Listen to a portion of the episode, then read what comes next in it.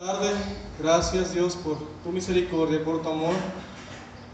Señor, te rogamos en, esta, en este tiempo, te pedimos que una porción de tu Espíritu sea derramada en cada uno de nosotros, Señor, para entender esta palabra que hoy se ha traído, Señor, que penetre hasta lo más profundo y que cambie nuestro corazón, nuestra forma de pensar, Señor, que nos haga ser más como tú en todo momento, Señor. Te rogamos que sea el Espíritu quien hable por medio de, de mí, Señor, y seamos mutuamente fortalecidos. Gracias Dios, te lo rogamos en el nombre de Cristo. Amén y amén. Voy a pedirles que tomen su lugar. Esta, esta tarde voy a cambiar mi micrófono porque está un poco más alto. Se escucha mucho movimiento.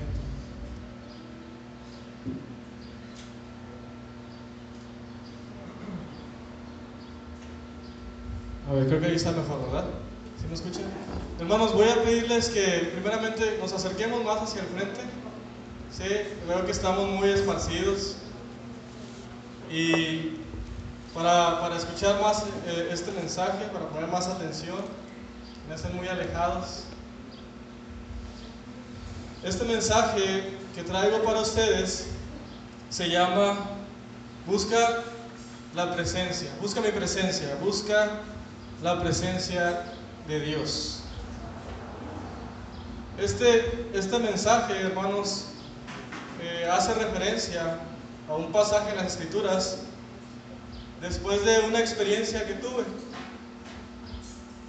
Eh, como ustedes sabrán, algunas ocasiones he pedido de sus oraciones porque salgo fuera. Y, y regularmente cuando salgo fuera, pues voy manejando algunas veces pues bueno, me he ido en camión o en algún otro medio. Pero recuerdo una ocasión, hermanos, en el, en el, en el que yo venía ya un poco tarde. Se me hizo un poco tarde y, y de camino hacia Reynosa hay, hay dos lugares en donde hay una desviación. Yo puedo tomar el camino corto y puedo tomar el camino largo. Esto geográficamente está pues comprobado que sí es corto y largo, es un poco de diferencia, pero, pero aquí eh, lo que más importaba en, este, en esta ocasión era el tiempo. Sabemos que pues a pesar de que eh, eh, siempre depositamos la, la, la, confianza en el Señor de que nada va a pasar, a veces no controlamos las situaciones en las que se presentan en, en nuestra ciudad, ¿no? Pero bueno, entonces, cada, vez que yo salgo y me acerco a ese punto, tengo que tomar una decisión. Y digo, ¿me voy por el camino corto o me voy por el camino largo? El camino largo lo conozco y es el que siempre he tomado. El que a veces mis compañeros me dicen, no, ¿por qué te vas por ahí? Este debe ser más peligroso, pero en realidad no. Yo siento al revés, el camino corto es un poco más peligroso. Pero entonces venía el tiempo donde tenía que que tenía que yo eh, tomar una decisión y dije, ya, ahí viene el punto, yo ya, ya me sé hasta los baches que están ahí. Y, este, y dije, ¿sabes qué, Señor? Tú sabes que yo quiero llegar con bien, hazme llegar con bien y voy a tomar el camino corto. Entonces, tomé el camino corto y la verdad, hermanos, tenía una, tenía una preocupación porque en el otro camino ya sé en qué puntos me, me paro yo para cargar gasolina, para estirarme un rato, sé en cuáles hay gente, dónde transitaba. Y entonces al tomar ese camino, pues era algo, completo, algo completamente nuevo para mí. Uh, no había carros que estaban transitando en ese, en ese momento, no había gasolineras, estaba buscando yo y dije, ay, Señor, este, necesito pararme porque pues ya era tiempo de, de recargar. Recargué y dije, no, a ver, yo creo que sí lo voy a llenar, o no, mejor lo pongo así. Y entonces estaba muy desconcertado, sinceramente. Estaba muy desconcertado y dije, bueno, voy a ponerle aquí y, ya sé que a la, entrada a San Fernando, bueno, donde, donde está la Y, pues ahí cargo y ya el último tramo, pues ya sé que ya sé cómo llegar aquí a Reyes.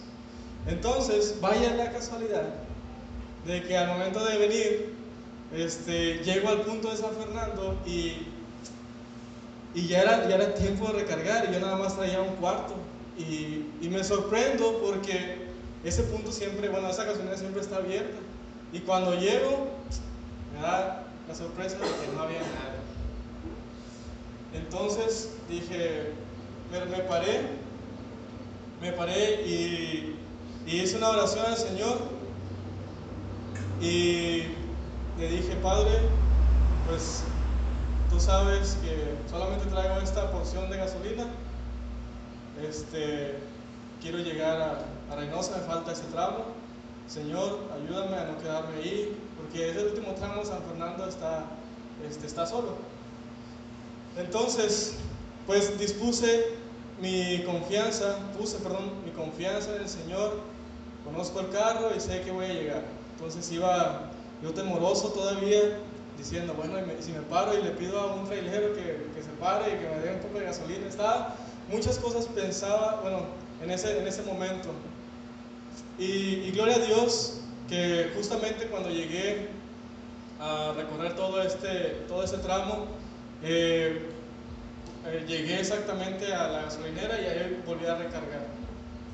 Eh, ofrecí otra vez otra oración de gracias, de gratitud al, Señor, porque, porque en realidad, a pesar de que había yo cambiado todo mi itinerario, de, sí, yo creo que si me hubiera ido por donde siempre me voy, por el plan que siempre hago, yo creo que nada de esto hubiera pasado. Pero todo cambió, ¿verdad? Todo cambió, decidí irme por otro camino y pues todo, empecé a, empecé a analizar, después de que llegué a casa, empecé a analizar, dije, es que esto no lo debía haber y es que esto, y así, entonces, a pesar de que sí llegué un poco más temprano, este, sí ahorré un poco más de tiempo, pues todo lo demás eh, me hizo, hubo una, una, serie de cosas que me preocuparon. Y entonces, hermanos, cuando yo empecé a analizar esto, me vino a la mente este, una parábola que está en Mateo, y les voy a pedir que ustedes abran la Biblia en Mateo, en el capítulo 25, van a ver cómo es que esto se asocia un poco a, lo que estaba pasando aquí. Creo que muchos de nosotros ya hemos leído esta, esta parábola. Se llama la parábola de las diez vírgenes. Y dice, dice esta parábola en el, en el capítulo 25, otra vez, en el versículo 1 en adelante, dice, entonces el reino de los cielos será semejante a diez vírgenes, que tomando sus lámparas salieron a recibir al esposo. Cinco de ellas eran prudentes y cinco insensatas.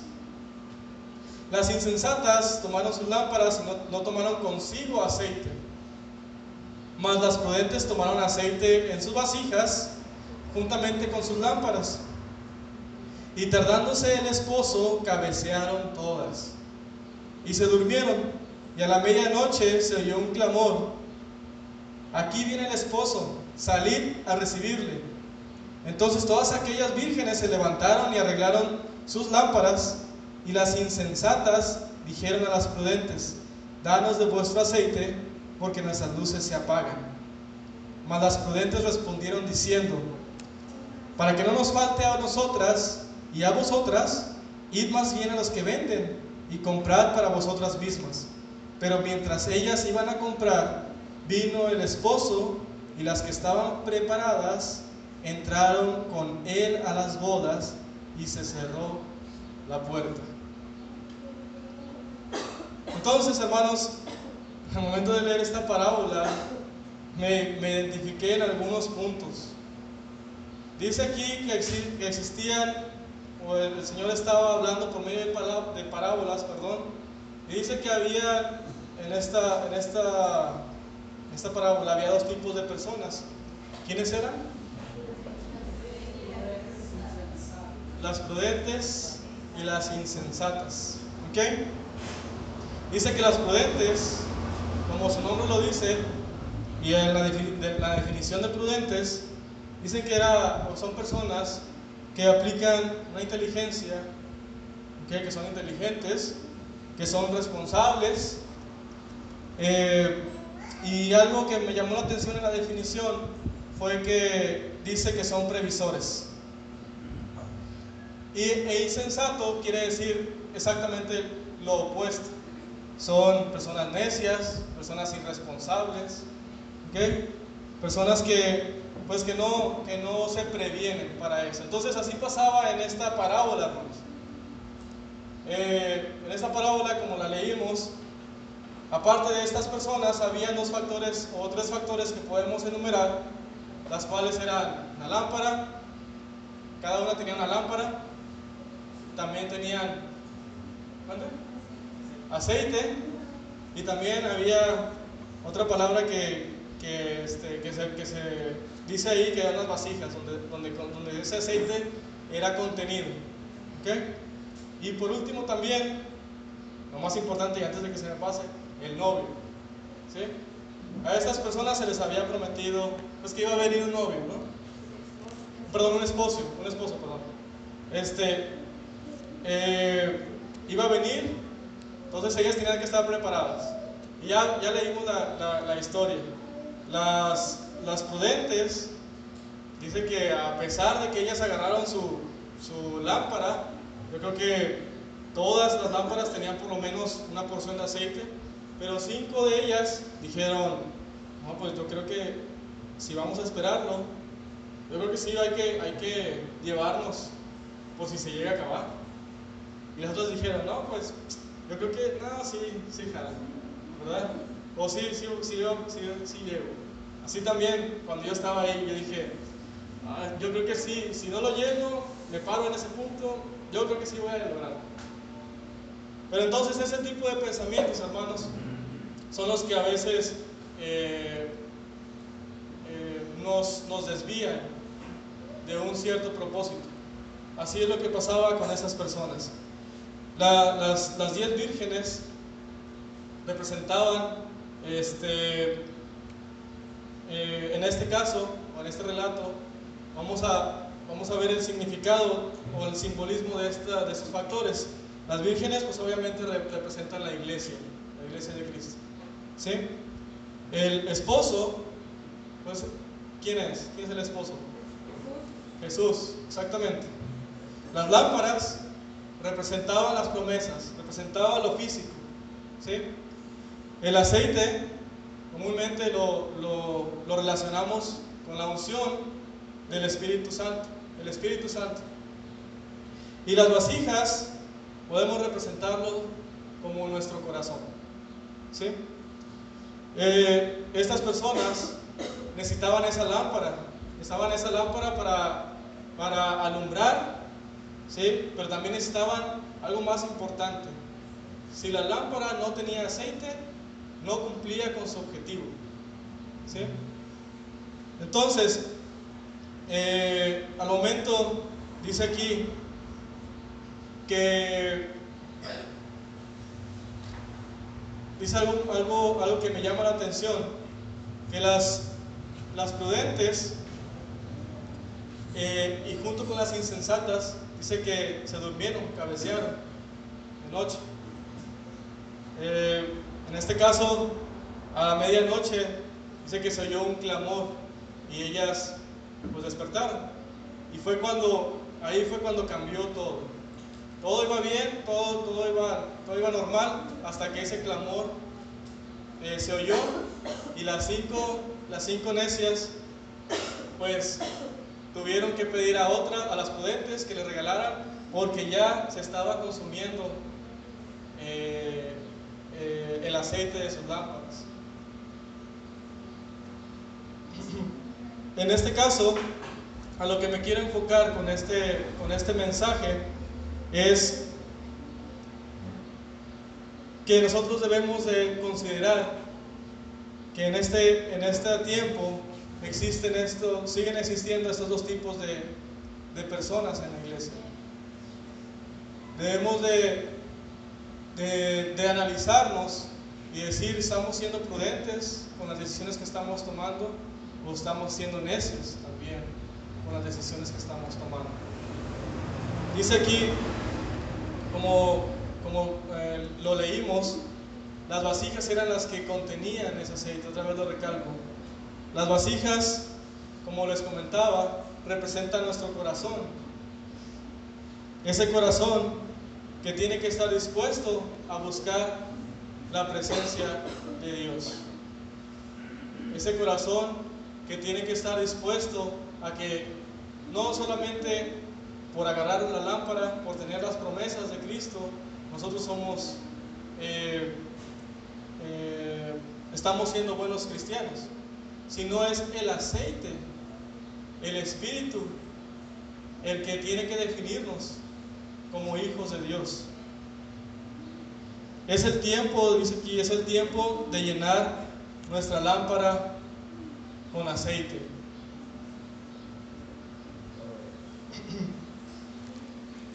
Eh, es el tiempo, hermanos, de, de buscar una relación más íntima con nuestro Señor.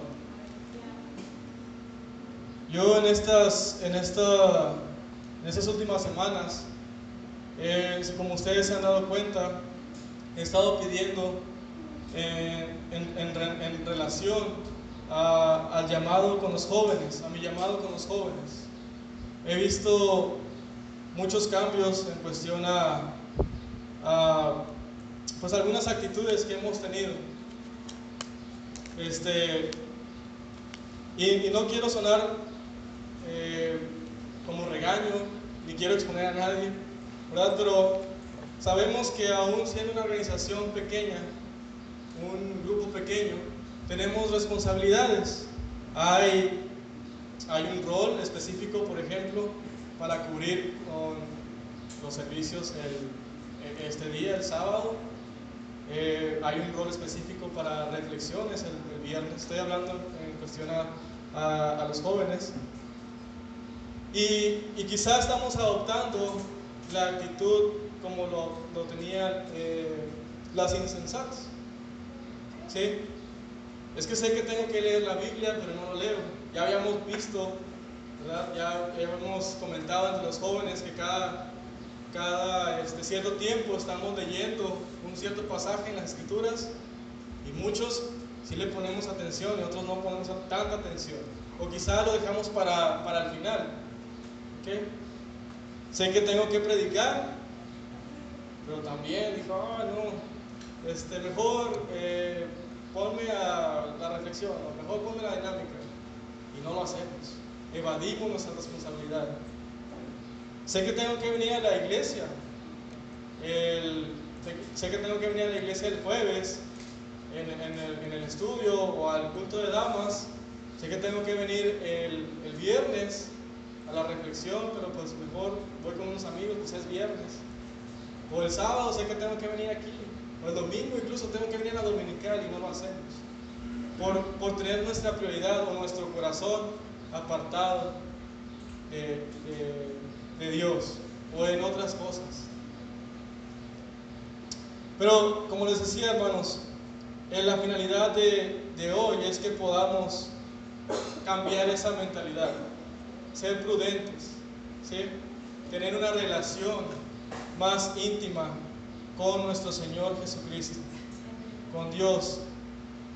Dice en, Proverbios 21, en el, capítulo, en el capítulo 21, en el versículo 31, me gusta, esto, este versículo lo leí cuando, cuando estábamos en Proverbios, estábamos escribiéndolo, y fue uno de los que remarqué y dice, se alista al caballo para el día de la batalla, pero la victoria depende del Señor.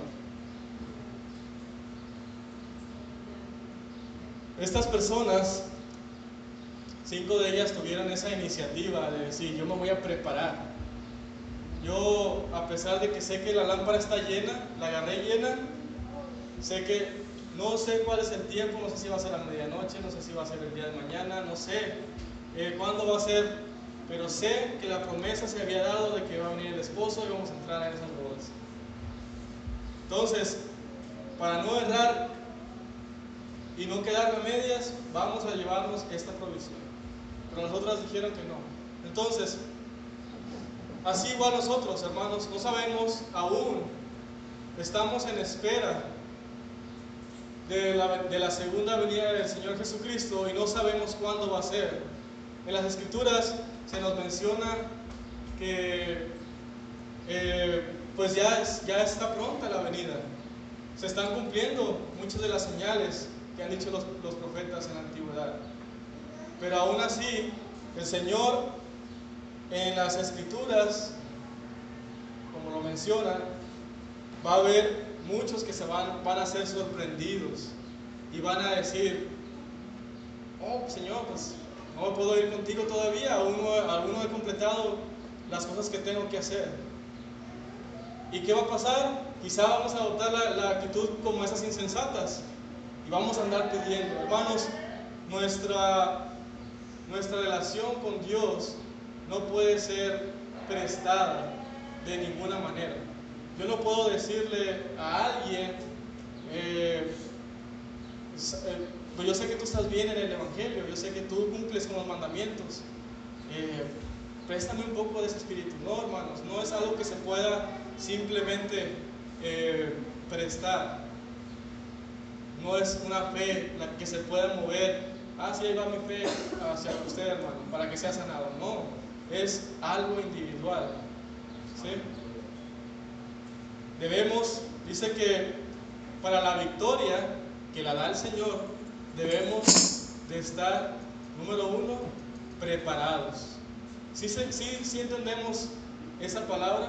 La preparación. ¿Sí? Hay muchas, hay muchas cosas, bueno, no, no voy a decir hay muchas, hay una serie de cosas que debemos de hacer, hermanos, para vivir en lo espiritual con nuestro Señor Jesucristo. Y sé que cada uno de nosotros lo conocemos. No es por nada que yo, eh, bueno, en este caso, eh, cuando hacemos el rol, por ejemplo, no es por nada que le decimos, ¿sabes qué, Dalmán? ¿Sabes qué, Michelle? Eh, Daniel, Naum, te toca esto, prepárate por esto, haz la oración así. hoy no es por nada, no es por solamente decir, tú, tú debes de hacerlo, no es porque necesitamos estar preparados, necesitamos eh, ser victoriosos en todo. Los principios, los métodos y las estrategias que adoptamos son importantes, pero la victoria otra vez la da el Señor. Nosotros no podemos con nuestras simples fuerzas decir, eh, yo sé lo que estoy haciendo, sé que es lo más correcto, y, eso, y, ese, y así como lo estoy haciendo, así va a salir bien, ¿no, no hermanos? Necesitamos confiar en el Señor, necesitamos prepararnos para eso. Algo importante de conservar nuestras lámparas con aceite es un punto aquí que remarqué que se encuentra en primera de Juan, perdón, en Juan, en San Juan en el capítulo 1, en el versículo 5,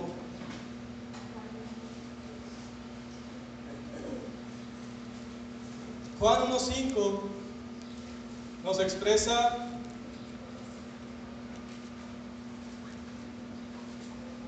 la siguiente declaración. ¿Alguien la puede leer?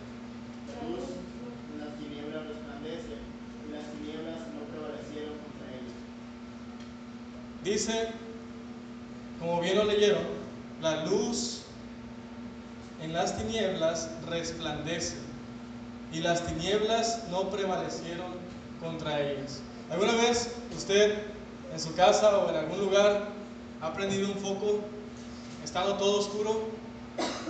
¿Qué hace esa luz? ¿Qué hace esa luz cuando, cuando cerramos el switch y, y llega la energía hacia ese foco? ¿Qué hace? Empieza de una manera tenue y así estamos esperando hasta que de repente, ¡pum!, hace la luz. ¿Es así? No, ¿verdad? La luz rápido aparta las tinieblas. Es en cuestión de, de segundos. No hay, las tinieblas no, no, no prevalecen contra la luz mucho tiempo si la luz es prendida. Así también nosotros, hermanos, si, si nuestras lámparas están con ese aceite y estamos cuidando de nuestra condición espiritual todos los días, no hay nada que prevalezca contra ello. Si, no, si, no, si no estamos haciendo esto, entonces nuestros problemas prevalecen.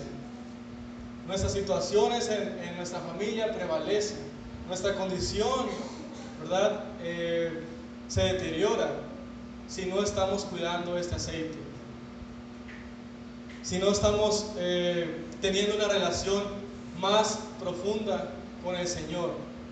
Yo sé que a lo mejor, no sé si a usted le ha pasado, a mí a veces cuando yo me despertaba en la noche yo ni quería salir del cuarto porque dije, ah, está muy, muy lejos el, el, apagador y pues no hay luz y me daba miedo, incluso ir al baño cuando era chico. ¿Y qué hacemos? Nos aguantamos o nos escondemos o mejor digo, no, hasta mañana, hasta que salga el primer rayito de luz. Pero fíjense hermanos, me puse a pensar en lo que pasaba con los israelitas.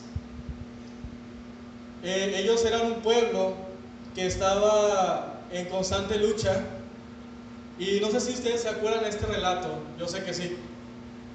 Pero hubo el tiempo donde se tenían que enfrentar a un filisteo un hombre de, dice la escritura, de tres metros.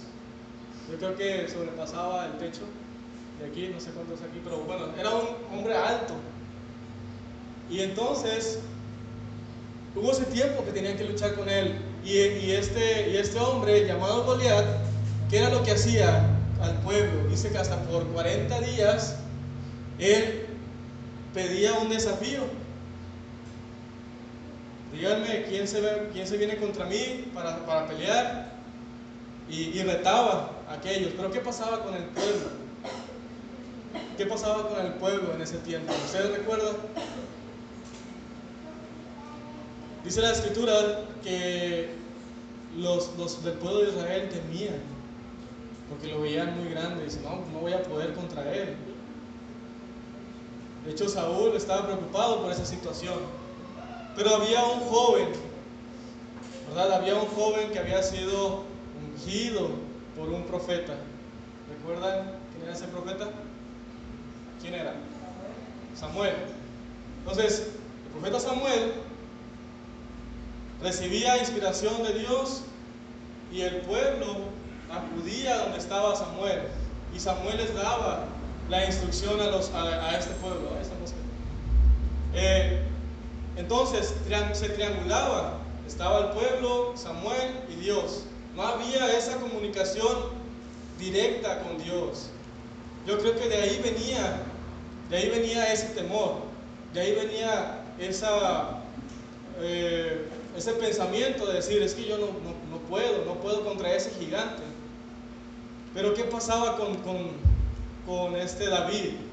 Él, a pesar de que no estaba no estaba ahí. Eh, eh, eh, ¿Dónde? No era parte del ejército. Exactamente, no era parte de ese ejército, era un hombre pequeño, de buen parecer, ¿verdad? Como dicen las escrituras, era un hombre joven.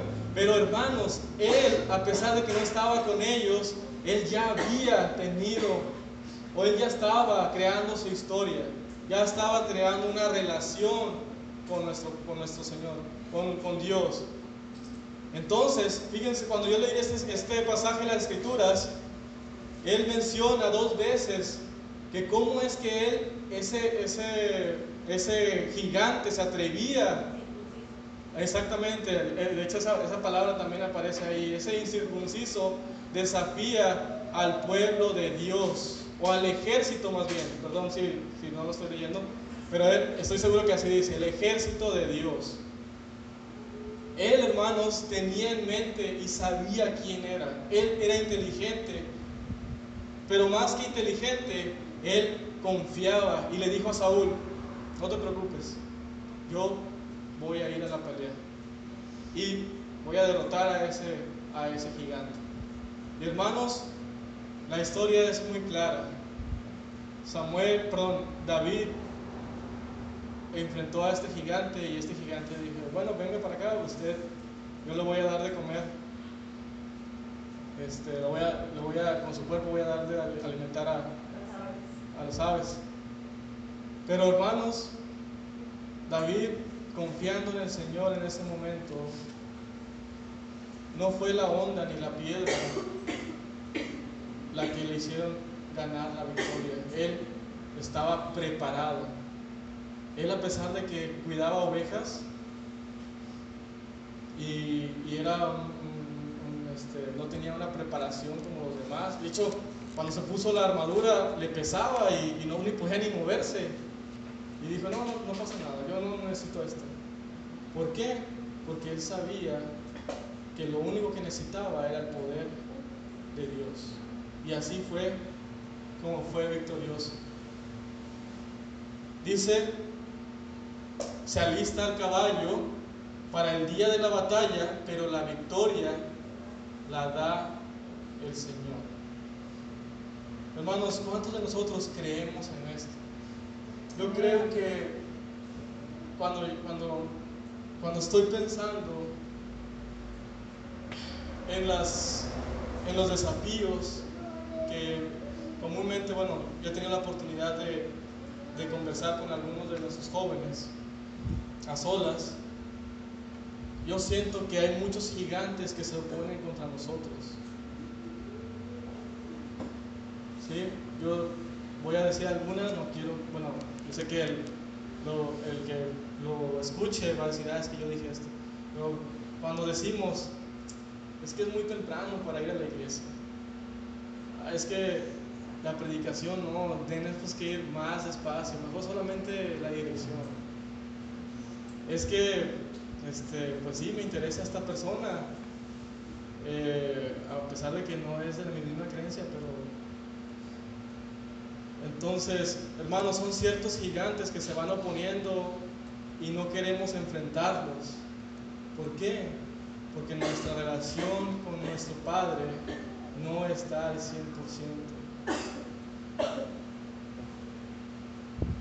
Las tinieblas, hermanos, las confusiones, las dudas se disipan cuando el Espíritu de Dios en nosotros está fortalecido completamente. No es la lámpara, hermanos, no es la promesa, no es lo físico que lo hace vencedor, es el aceite, es el Espíritu. Otra cosa importante que hace eh, o que debería de hacer el Espíritu, es lo que precisamente pasó con Moisés. En Éxodo se nos enseña que Moisés, cuando en el tiempo donde dijo, dejó al pueblo ahí este, para recibir los diez mandamientos, subió y cuando bajó con, esa, con esos diez mandamientos, en Éxodo 34, 29, dice, y aconteció que descendió Moisés, perdón, y aconteció que descendiendo Moisés del monte Sinaí con las dos tablas del testimonio en su mano, al descender del monte, dice, no sabía Moisés, dice, no sabía Moisés que la piel de su rostro desplandecía después que hubo hablado con Dios.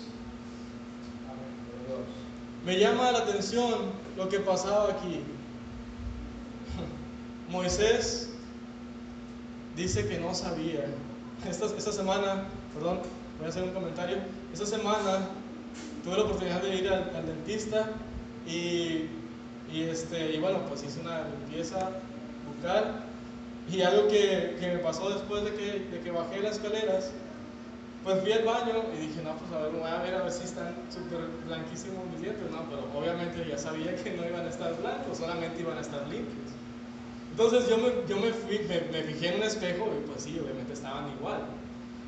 Moisés no podía hacer eso. Moisés cuando, cuando, cuando subió al monte y bajó, él no se daba cuenta porque no había algo, no había un espejo que le dijera, ay, sí, estoy resplandeciendo. ¿Quién se dio cuenta? ¿Cómo sabemos que resplandecía? Porque el pueblo se dio cuenta. Aarón se dio cuenta. Dice, a su piel, sus ropas resplandecían. Hermanos, ¿a qué quiero llegar con esto?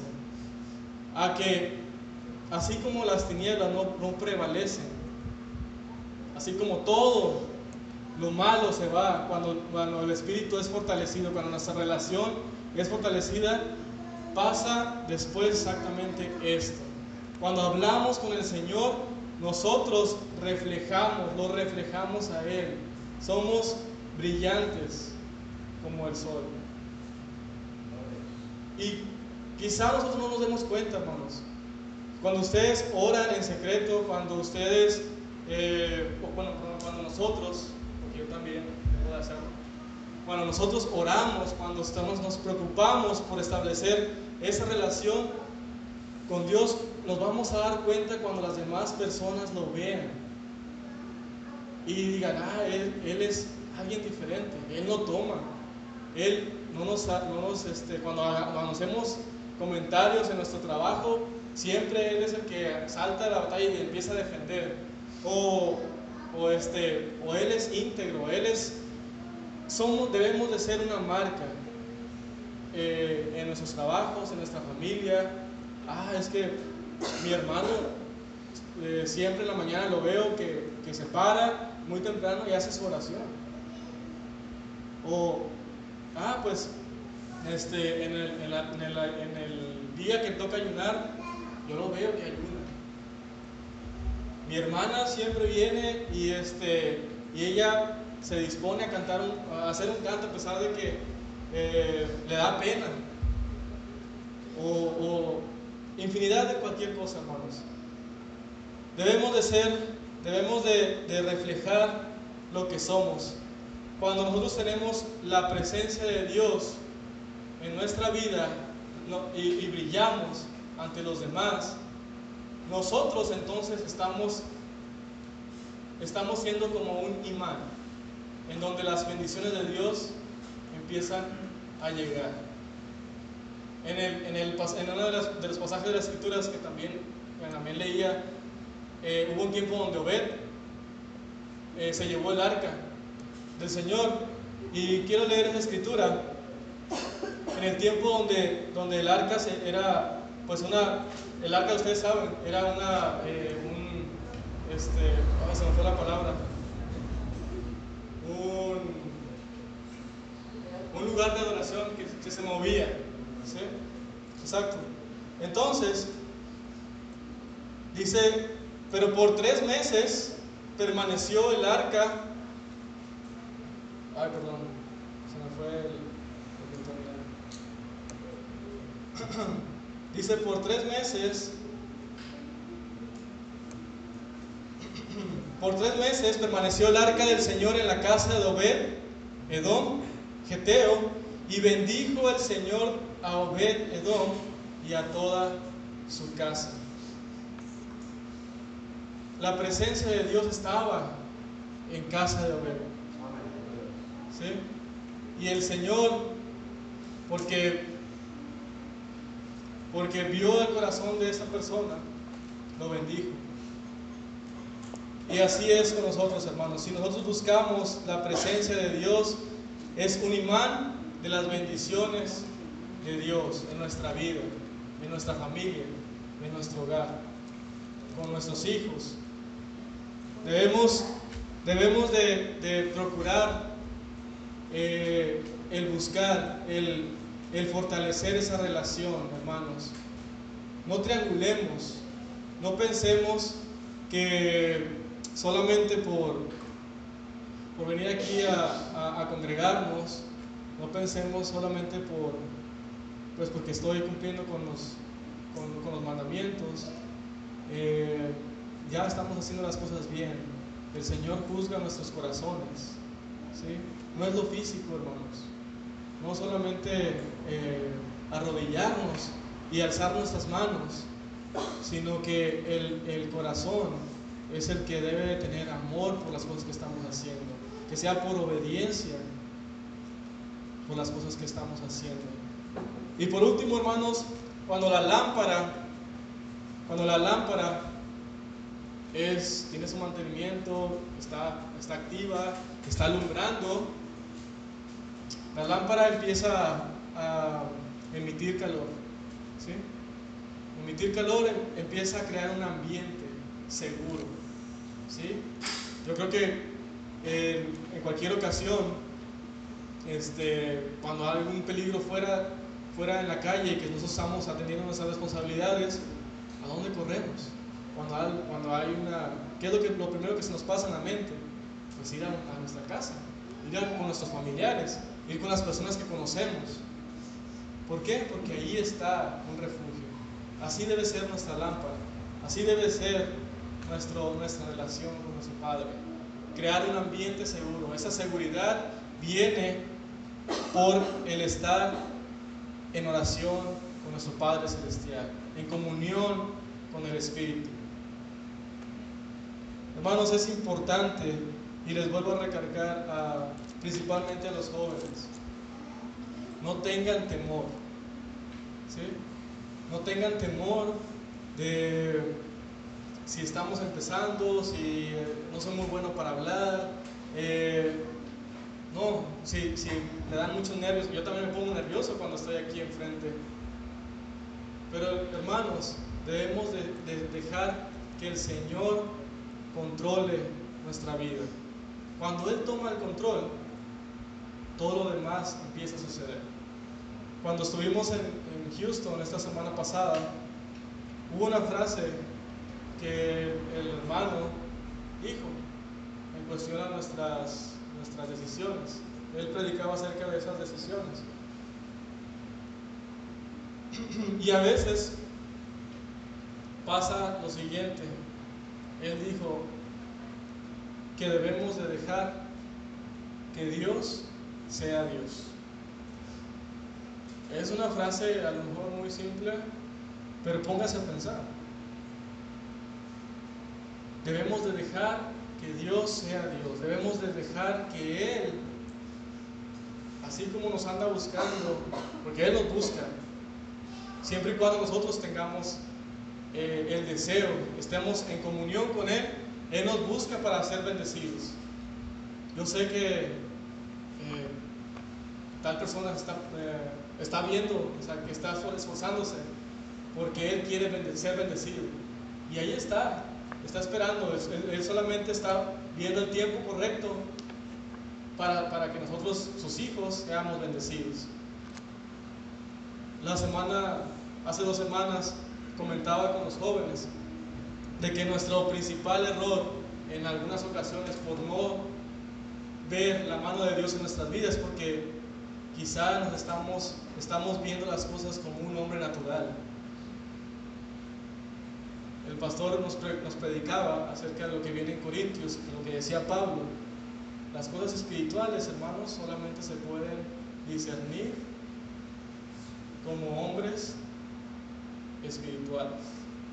el hombre natural no las percibe, porque deben de ser percibidas por medio del Espíritu.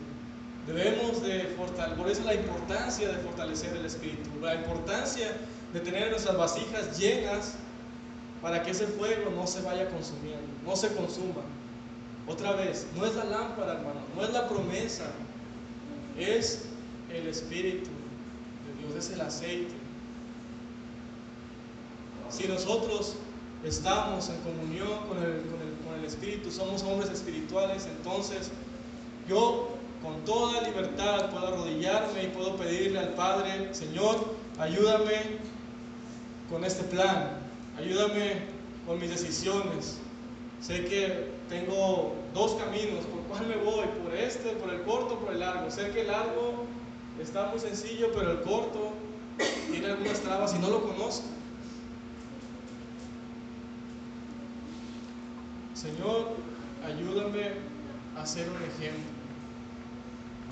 Ayúdame a ser un líder. Señor, ayúdame a guiar mi vida por los pasos que tú quieres, por el camino que tú has, que tú has establecido. Ayúdame a llegar a esta meta. Como decía Daniel hace ratito, pues él ve que todas esas personas con drogas, con sin fin de cosas que hacen, que a lo mejor no, no, no, conocen que están, que están mal, pero él lo conoce. Así también, ¿por qué lo conoce? Porque Él ha estado, Él sabe la palabra. Hermanos, si nosotros no conocemos la palabra, es muy difícil que podamos discernir entre lo que está bien y lo que está mal. Entonces, esa es mi invitación, hermanos, ese es mi, mi mensaje en cuestión a esto. Y el Señor, debemos de evitar que el Señor cierre las puertas. ¿sí? Así como eh, al final de esta parábola, el Señor dice, cerró la puerta y algo bien fuerte que dicen las escrituras, dice que cuando las insensatas quisieron entrar, ya tenían aceite, ya, vieron, ya vinieron, ahora sí déjenos entrar, el Señor dijo, ¿saben qué? Apártense, porque yo Se debe sentir muy feo. Yo, nada más al leerlo, pues siento algo que no, que no quiero que pase. Quiero que el Señor sepa quién soy. Quiero que Él, Él es, Él es este, el, el Dios es un Dios amoroso, es un Dios paciente. Él no, una, una de las, de la, de uno de los comentarios que en Facebook, este, el Señor está, está impaciente, es impaciente por bendecirnos. Y quiero leer una, una parte, dice, eh, dice, Dios nunca es una persona irritable o inquieta. Su furia nunca tiene una mecha corta. Más bien es infinitamente enérgico como un, entusiasmo absolutamente ilimitado y sin fin para cumplir lo que le deleita. Esto es difícil de comprender para nosotros, porque tenemos que dormir pues todos los días solo para poder mantener el ritmo, sin mencionar el conseguir prosperar. Tenemos altibajos en, nuestras, en nuestros disfrutes, un día estamos aburridos y desanimados y al siguiente nos sentimos esperanzados y emocionados. Así como estas personas dormitaron un, tiempo, hubo un tiempo donde tuvieron que dormir, pero las que estaban preparadas atendieron al llamado y porque estaban preparadas fueron victoriosas y el Señor las contó. ¿sí? Debemos de seguir confiando en ese amor. Y hermanos, si usted tiene que hacer algunos preparativos, si tiene que hacer cambio en algunas actitudes para, para tener más, eh, para identificar en qué área está fallando en cuestión a nuestra relación con Dios. Yo, sé que no somos perfectos, pero sé que lo vamos a hacer. Quiero invitarles a que, a que usted pueda pasar al frente, que nadie se quede en sus lugares, o incluso si quiere quedarse en sus lugares, arrodíllese al Padre y pida por esa fortaleza, pida por, por ser parte de, esta, de, este, de, este grupo selecto, ¿sí? de este grupo selecto que aplica la inteligencia, no cualquier inteligencia, la, la inteligencia que viene por medio del Espíritu. Pase y estemos unos, unos momentos en el altar.